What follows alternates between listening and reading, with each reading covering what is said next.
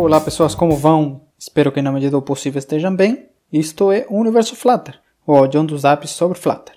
Lembrando que vocês podem seguir este audião do Zap no Twitter como arroba Universo Flutter, entrar no grupo do Telegram com o link t.me barra Universo Flutter e encontrar os links de referência na seção do podcast no site de andreamatias.com. Bom, tem várias notícias da semana. A primeira foi o cancelamento da minha apresentação no canal da Flutterando. Lamentavelmente não foi possível apresentar no canal por falta de coordenação e principalmente pelo fuso horário. Me ofereceram outras opções, como fazer um vídeo normal, né, ao invés de uma transmissão ao vivo, mas achei que perderia um pouco da interação do público que pode tirar dúvidas sobre o assunto. A partir disso, conversei com a comunidade de Flutter Angola, a qual recomendei no episódio anterior, e eles toparam fazer uma transmissão ao vivo, onde farei minha apresentação e poder tirar dúvidas de quem quiser. Acontecerá nesta quinta-feira, dia 10 de setembro de 2020, às 19 horas no horário de Angola e Portugal e às 15 horas no horário de Brasília. Sobre as notícias de Flutter, foi lançado esta semana um hotfix com correções da versão estável de Flutter, é o 1.20.3. Deixarei o link na referência para que vocês possam conferir essas diferentes mudanças e vejam se afetam as aplicações de vocês. Também foi lançada uma nova versão da extensão para Dart e Flutter no VS Code. Entre as novidades tem mais informações sobre o estado e a duração dos testes, um comando para mudar entre tema claro e escuro no modo debug, o DebTools embebido no VS Code por defeito, entre outras melhorias, correções e novas funcionalidades. O widget da semana é o Page View. Este widget permite controlar e mostrar diferentes páginas em uma aplicação, gerenciando elas com o Page Controller para mostrar uma por vez. É possível mudar de uma página para outra deslizando em direção vertical ou horizontal. Em cada página, que pode abarcar a tela completa, você pode colocar o conjunto de widgets que quiser mostrar. Por exemplo, este widget pode ser utilizado para simular uma revista né, em sua aplicação. O Pix da semana é o Expanded Underline Widget. Como bem diz o nome, este widget permite a expansão do mesmo para exibir mais conteúdo. Por exemplo, quando você tem um texto muito longo em um widget e não quer colocar um scroll, mas sim um botão tipo uma setinha, por exemplo, para que o usuário leia todo o texto. Eu acho um recurso simples e prático de usar nas diferentes aplicações com Flutter. A dica da semana é como ofuscar o código das nossas aplicações feitas com Flutter. Ofuscar o código é uma prática muito utilizada no desenvolvimento de aplicações para lançar a mercado, principalmente.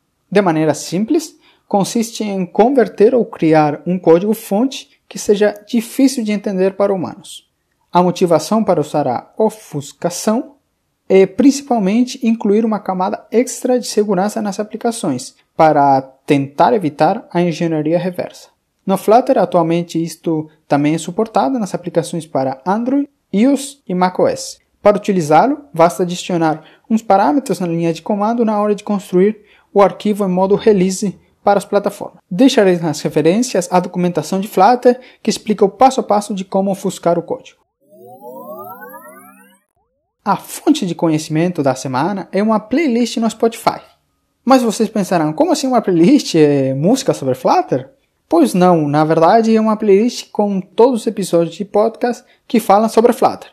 Eu ia recomendar somente um episódio que saiu recentemente do podcast Dev na Estrada, mas me deparei com que existem vários podcasts que têm episódios sobre Flutter e pensei em fazer uma playlist juntando tudo. Atualmente esta playlist tem 30 episódios diferentes com uma duração de quase 13 horas. Também fiz uma playlist para episódios de podcast em inglês e espanhol. Todas elas estarão nas referências deste episódio.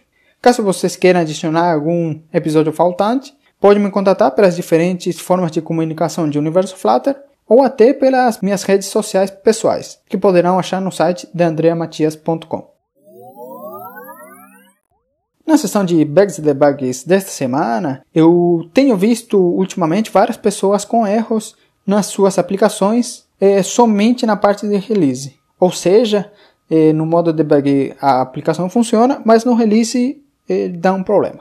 A diferença entre o modo debug e o modo release a gente pode ver na documentação de flutter.dev, né, que deixarei no link de referência, mas basicamente no modo debug você tem eh, mais informações sobre a aplicação e formas de tratar o erro para debugar ele, né, para tentar achar esse bug. Já no release, ele tira toda a informação que não é necessária para o usuário final, né?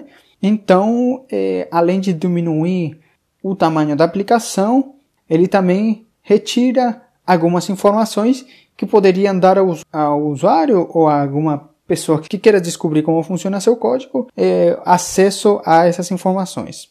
Bom, há diferentes coisas que se tem que levar em conta para tentar resolver esse problema ou tentar achar no modo release, né? Primeiro, você tem que ver condicionais que dependam de estar em um modo ou outro, né? Por exemplo, no Flutter a gente tem uma variável que é o release, se não me engano, que essa variável indica se a aplicação está em modo release ou não, né? Então, se você tem algum if, alguma condição que dependa dessa variável, ou da variável kdebug, por exemplo, você tem que ver se isso não muda a sua aplicação de forma que chegue a quebrar, né? E outros condicionais também podem ser eh, na hora de você usar plugins ou paquetes de terceiros. Por exemplo, o Firebase, na hora de você configurar, talvez tenha uma configuração diferente para debug e release, né? Então você tem que ver essa questão também. Uma coisa que também pode gerar o erro é você ter algum cachê perdido na hora de gerar sua aplicação, né? E como comentei em episódios anteriores, o comando flutter clean, ele permite fazer uma limpeza de todos os teus arquivos gerados de build, né? Para você gerar uma nova desde o zero. Então, quando você está no modo debug e vai para modo release, sempre é bom e recomendado fazer este Flutter Clean para que não se gere nenhum erro a partir dos cachês de diferentes arquivos. Outra coisa interessante é quando você está fazendo o release, este modo só pode ser feito em dispositivos físicos, né? E se você estava fazendo debug, por exemplo, em dispositivos simulados, ou um dispositivo diferente, né? É, por exemplo, do simulado dispositivo real, com certeza há várias diferenças na sua arquitetura e nas capacidades de processamento entre diversas coisas, né? Então, sempre se você vai fazer o debug, tenta fazer o primeiro debug nesse dispositivo real e depois o release, né, para comprovar que realmente o dispositivo não está interferindo na hora de gerar o bug. Também tem as permissões ou qualquer outra alteração que você faça no manifesto. O manifesto é aquele arquivo de Android onde você configura diferentes permissões e outras características de Android, né? No iOS, se não me engano, é o info.plist, o arquivo. É, eu não conheço tanto de iOS, mas acho que é por aí. E também você configura ali, né? Nessa parte de iOS, é, permissões e outras características da aplicação, né? E às vezes este arquivo, principalmente no, no Android, ele é diferente para o modo debug para o modo release, né? Então você tem que lembrar, por exemplo, de colocar a permissão de internet, né, nos dois. Outra coisa pode ser na hora de utilizar um keystore, outras keys, né, outras chaves que são diferentes de modo release e modo debug. No caso do Google Maps, por exemplo, eh, se não me engano, o SDK você pode gerar uma chave para o modo release e uma chave para o modo debug, né? Para você não ficar gastando a, digamos assim, né, a chave do modo release enquanto você está fazendo debug. Então, na hora de você gerar o arquivo release, você tem que lembrar de trocar essa chave com qualquer outras chaves que sejam diferentes no modo release e modo debug. E também, claro, em último caso, eu sempre acredito que este seja o último caso mesmo a ser levado em conta, mas sempre existe, claro, é, algum bug no package que você esteja utilizando ou mesmo do Flutter, né, da, do framework de todo o SDK em si, né. Você, para ver isto, você pode, no caso do package, ir no repositório desse package e ver se tem alguma issue aberta ou alguma coisa assim. E no caso de Flutter, você, claro, pode ir no repositório de Flutter e ver se tem alguma issue aberta que corresponda, né, ou que tenha a ver com o bug que você está sofrendo. Basicamente, estas são as diferentes coisas que eu posso indicar. Eu acredito que tenha mais, na verdade, mas as que eu recompilei foram basicamente estas. E se vocês souberem demais, por favor, mandem uma mensagem ou me deem um toque que eu posso adicionar no futuro. E chegamos ao final. Lembrando que podem contatar enviando um e-mail a universoflatter.gmail.com e no grupo público no Telegram via o link t.me barra universoflatter. Também podem seguir o podcast no Twitter como universoflatter e, se gostam deste conteúdo, podem compartilhar este áudio do Zap com outras pessoas e marcar o Universo Flutter se quiserem. Um abraço para todo mundo e hasta la vista!